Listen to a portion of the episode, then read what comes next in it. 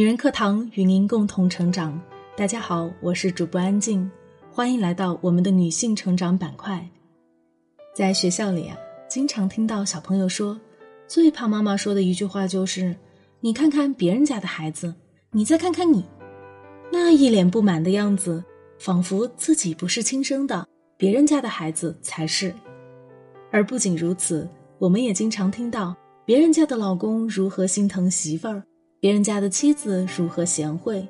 每当听到这样的言论，我总会想：亲爱的，你的眼睛为什么总是整天盯着别人在做什么，而不是你自己呢？海明威说：“优于别人并不高贵，真正的高贵应该是优于过去的自己。”我们是不是应该把注意力多放在自己身上，重视自己的成长轨迹，回到自我本身才是正确的道路呢？好的，让我们一起来看看今天的文章吧。真正的高贵是优于过去的自己，不是你的出生更优越你就高贵，不是你拥有更多的财富你就高贵，不是你享受着别人的服务你就高贵，你高贵是你愿意为了比昨天更优秀而努力，成为更好的自己。真正的高贵不是优于别人。而是优于过去的自己。做人不要跟别人比。网上有个段子，甲说：“我太着急了。”乙问：“你在急什么？”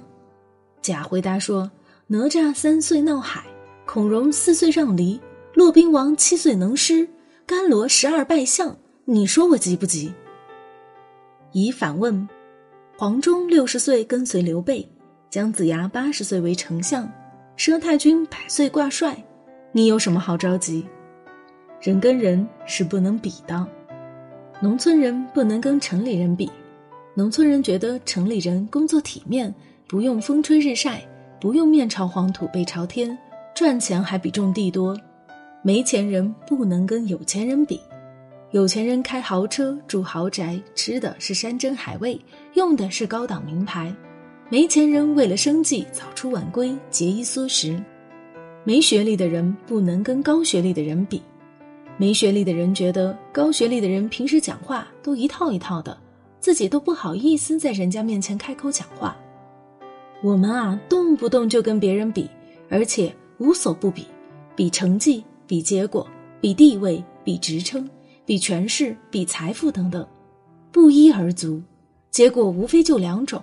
一种是自己强于别人，一种是自己弱于别人。前者往往使得我们变得喜悦、得意，甚至骄傲；后者往往使我们变得不快、郁闷，甚至燃起嫉恨之火。也就是说，不管哪种结果，都会让我们变得不平静。最可怕的是，在跟人的比较中，我们丢失了自己。《伊索寓言》中有这样一个故事。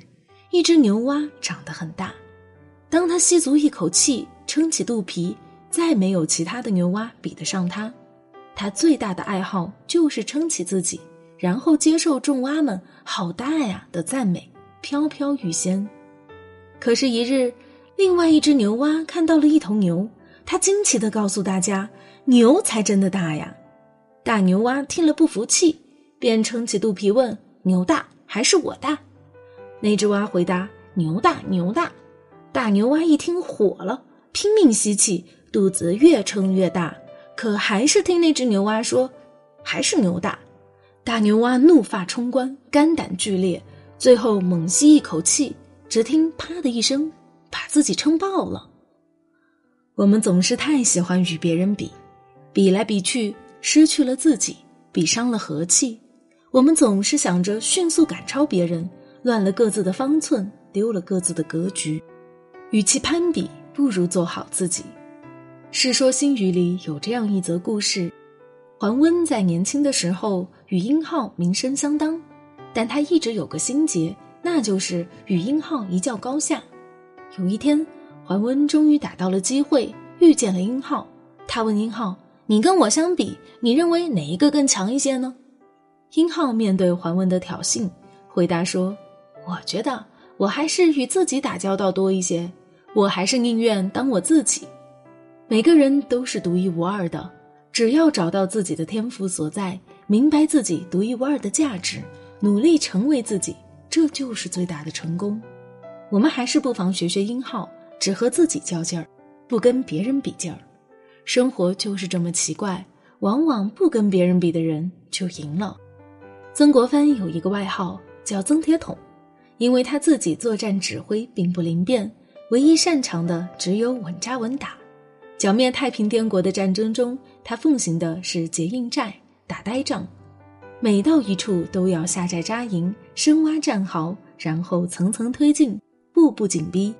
左宗棠经常骂他行动缓慢，贻误战机。太平天国的石达开、李秀成都是顶尖军事人才，指挥作战神出鬼没。如果和他们比作战的灵活性，曾国藩肯定要输。但是曾国藩知道自己的长处是稳，所以他就像一条蟒蛇，不玩花样，以拙胜巧，一点点缠死了太平天国。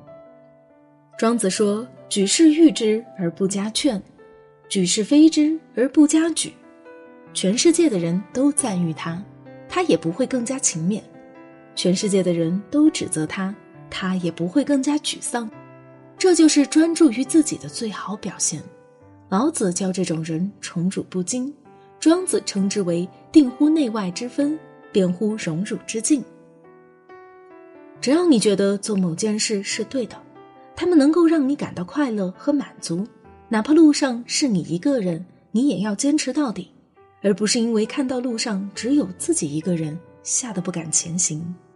克服掉四处攀比的劲头，专注自身，才能在这样一个复杂的膨胀的世界里。找到专属自己的光环和美好。海明威说：“优于别人并不高贵，真正的高贵应该是优于过去的自己。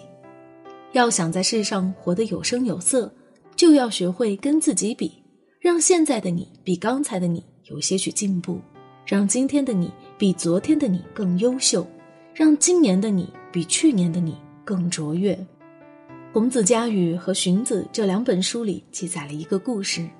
有一天，孔子叫来子路、子贡和颜回，问了他们三个人一个共同的问题：什么叫智者？什么叫仁者？子路说：“智者使人知己，仁者使人爱己。”意思是，智者应该能使别人了解自己，仁者应该能使别人爱护自己。孔子点点头说：“你可以称得上是是了。”子贡说：“智者知人。”仁者爱人，意思是智者应该懂得了解别人，仁者应该懂得爱护别人。孔子点点头说：“嗯，你也可以称得上是是了。”颜回则回答：“智者自知，仁者自爱。”也就是智者应该自己了解自己，仁者应该自己爱惜自己。听后，孔子赞许地说：“颜回呀，你可以称得上是一个适中君子了。”孔子想告诉我们，在修养和提升的路上，不要总盯着别人，不要总用别人的言行来定义自己，用别人的眼光来规划自己，而是要从自身的实际出发，找到适合自己的道路，进行自我提升和自我实现。这就是颜回所说的“智者自知，仁者自爱”。高贵的人生不是修成了完美的自我，而是实现了完整的自我。接受自己，悦纳自己，不羡慕，不盲从，不迷失，扎扎实实走好属于自己的路，这才是真正的高贵。好了，亲爱的姐妹们，文章分享完了。正如文中所说，在修养和提升的路上，不要总盯着别人，不要用别人的言行来定义自己，用别人的眼光来规划自己，而要从自身的实际出发，找到适合自己的道路。进行自我提升和自我实现。好了，今天的节目就是这样了，感谢您的聆听，我是主播安静。如果您喜欢我的声音和我们的节目，请记得给我们点赞留言哦。如果您想获得该节目的文字稿或与我们取得更多交流，欢迎您关注“女人课堂”的微信公众号 FM 一三三二，更多精彩女性成长内容与您共享。我们下期再见。